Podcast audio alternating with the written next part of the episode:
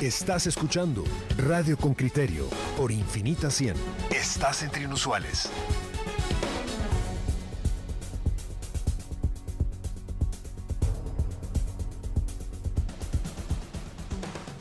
Ay, bueno, vamos a ver, los frentes que se, que se le abren al presidente después de, particularmente del, del, nombramiento de la reelección de la fiscal y de decir no me voy a la cumbre de las Américas, es evidente que hay una confrontación con, ciertos departamentos, sobre todo con el Departamento de Estado eh, norteamericano, y evidentemente pues eso genera dinámicas que, que, tienen dimensiones más amplias. Vamos a escuchar la nota de don José Manuel Pazán y luego vamos a hablar con nuestra invitada al respecto. Reportero con criterio.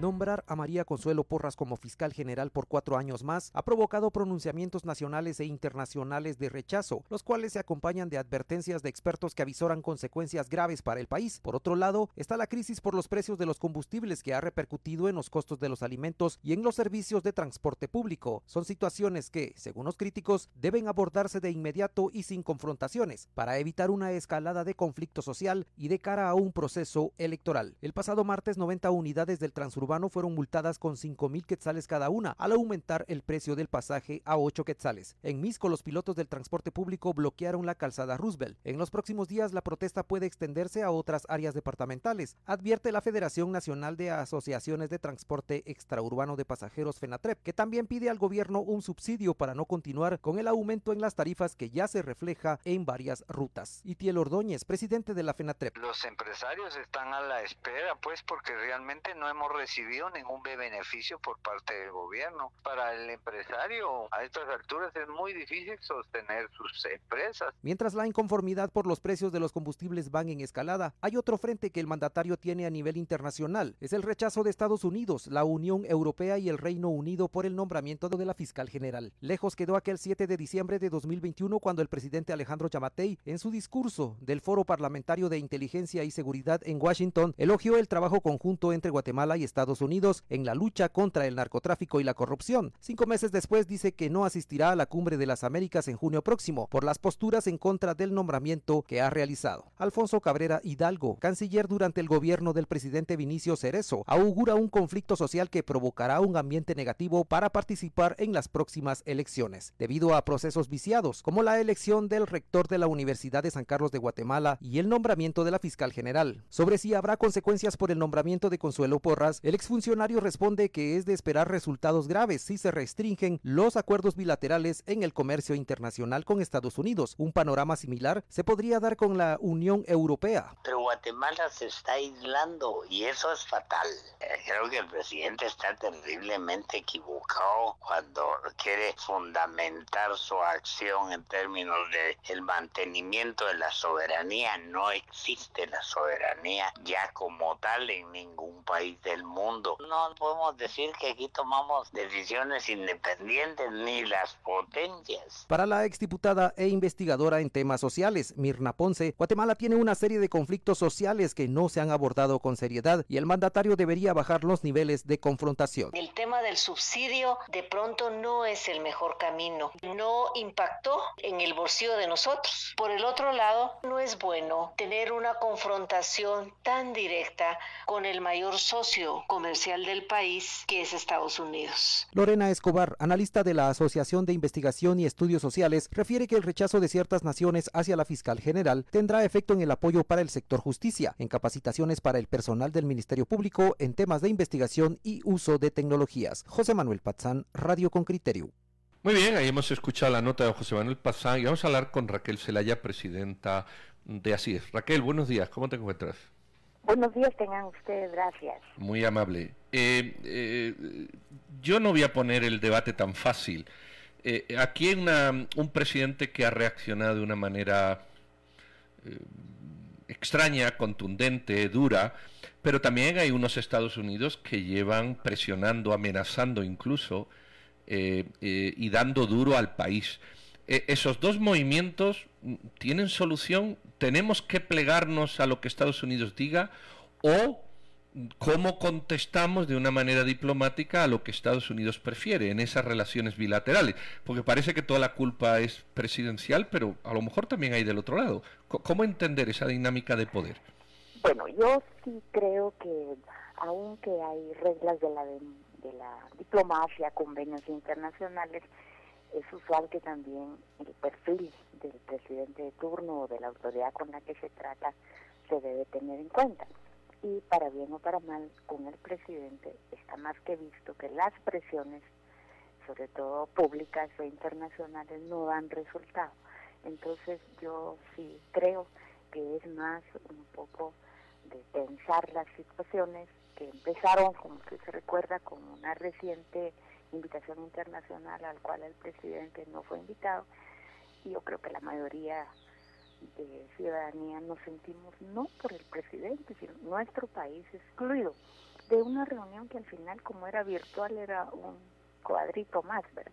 Entonces esto trae repercusiones y se lamenta porque es en todo sentido un socio tradicional importante que siempre ha influido en nuestro quehacer político y sobre todo recordarnos la, que tristemente la economía se basa en las remesas que están generadas por personas que migran por razones económicas, sobre todo políticas y de inseguridad en sus comunidades.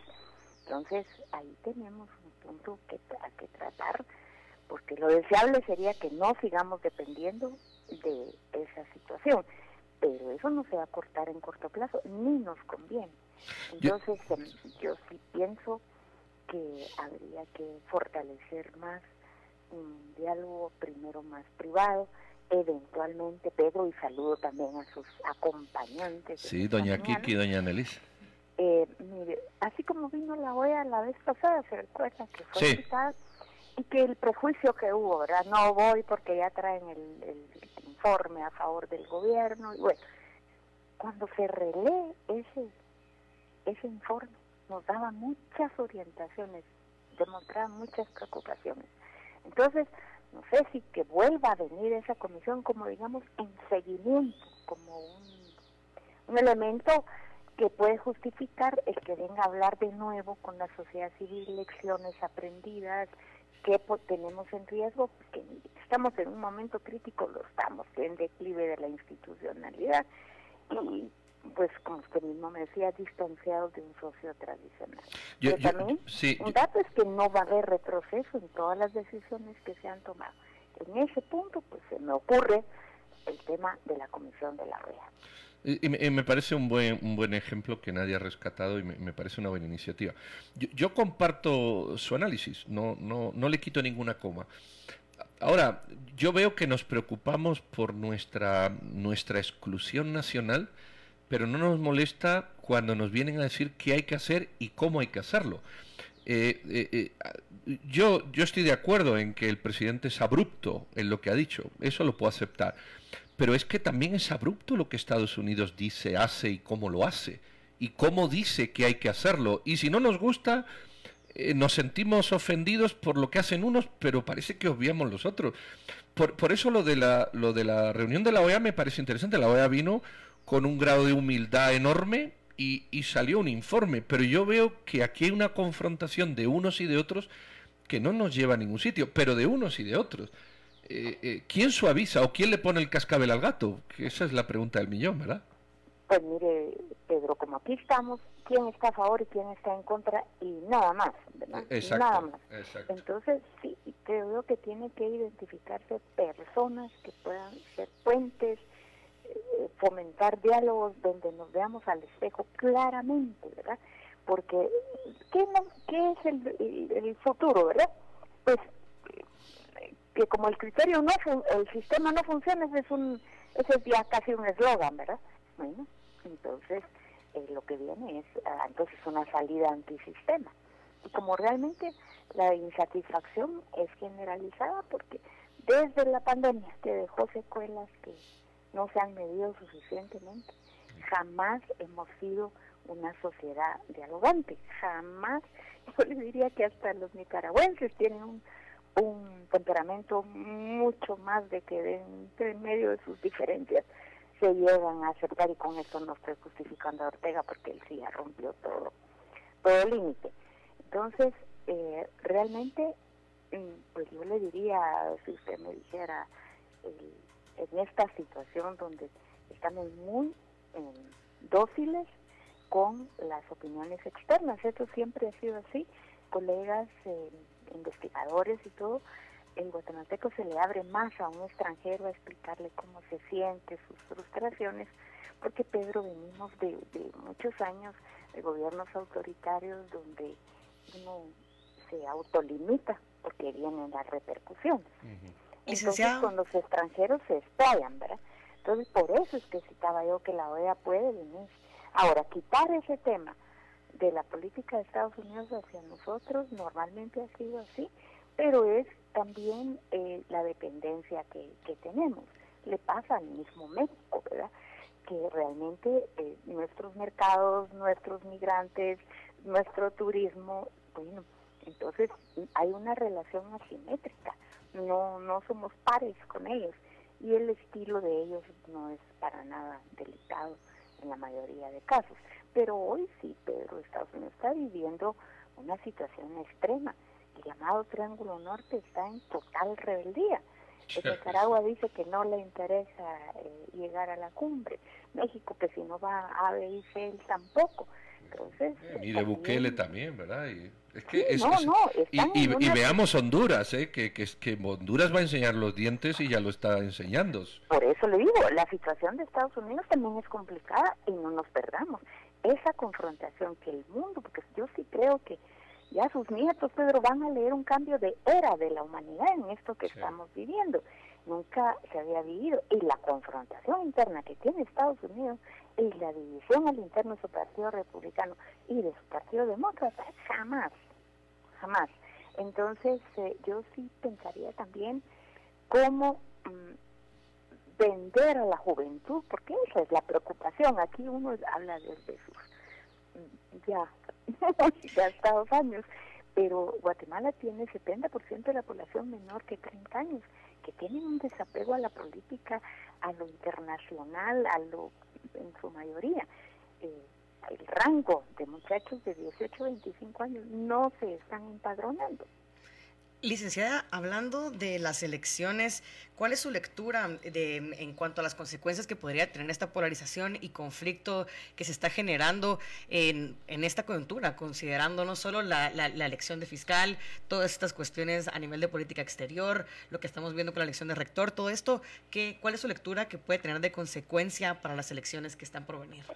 Sí, yo creo que es la última ocasión que tenemos de, dentro del sistema que vivimos perfeccionarlo, modificar los vicios que tiene y luchar porque, digamos, el alcance constitucional que tienen tantas cosas positivas con sus se puede aplicar. O sea, vienen meses difíciles, manifestaciones sociales, hay problemas en la economía, huelgas, crisis, y también está el tema de, por favor, cómo se comporte el Tribunal Supremo Electoral.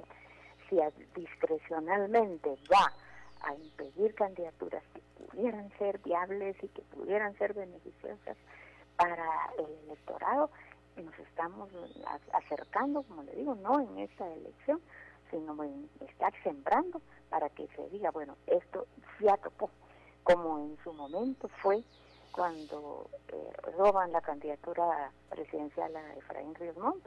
Y de ahí viene una juventud que dice, no, ya habíamos transado que un general que en ese momento tenía una imagen positiva fuera el candidato. Gana y le quitan la presidencia.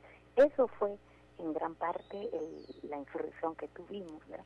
Entonces se cierran los espacios completamente a una participación plural y con de candidaturas, no digo 25, 30, que ese es otro de los errores en que caemos, pero sí veo muy definitiva las próximas elecciones y muy definitivo el, rumbo que tomen las decisiones del Tribunal Supremo Electoral. Licenciada Zelaya, hay también confrontación entre la sociedad civil.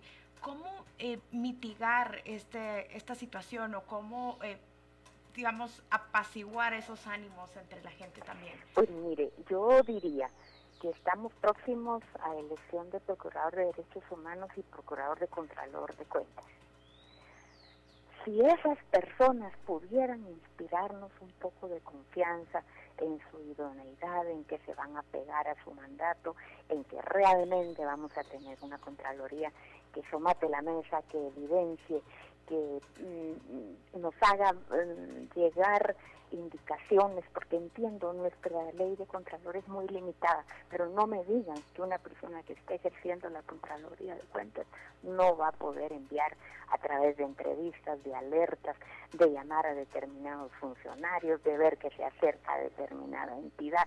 Tiene formas de hacer ver, aquí estoy yo corroborando que se gasten adecuadamente los fondos públicos. Hemos tenido Contralorías de Cuentas totalmente invisibles que solamente se utilizan en el proceso electoral para vetarle el finiquito a quien conviene y para agilizárselo a quien ya se lo ofrecieron.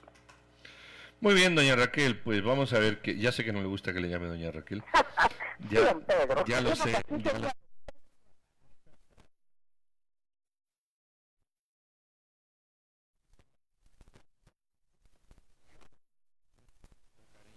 Respeto ya sabe que, el doña Raquel es, es, más una distinción de respeto que, que otra cosa que, que, aquí se ve, en verdad, de cuando le llaman doña es por edad. No, no, no es por eso. No es por eso, es sencillamente por, por condición de respeto que yo la aprecio. Eh, muchas gracias. Yo, yo he tomado nota de muchas cosas. Me parece un punto interesante que voy a rescatar como reflexión eso que usted dice, si la OEA vino. Eh, y, y es verdad, lleva usted toda la razón y fue capaz de establecer una especie de, de, exploración de cómo estaba la situación del país de una manera de una manera bastante bastante tolerante y bastante abierta. Y luego emitió un informe que, que tenía su contundencia. ¿Por qué razón esta manera de hacer política y limar asperezas no se hace y tiene que venir un, secretario de Estado norteamericano a decir qué hay que hacer, cómo hay que hacer y cuándo hay que hacer, para que un presidente le responda lo que no va a hacer, lo que no quiere hacer y lo que no le da la gana. Y así no vamos a ningún lado. comparto sustancialmente su punto. De verdad que sí, y se lo quiero agradecer mucho. Feliz día, Raquel, y, y nos, nos seguimos viendo y oyendo. Sí, claro, hasta la próxima. Muy amable siempre por atendernos. Gracias por acompañarnos.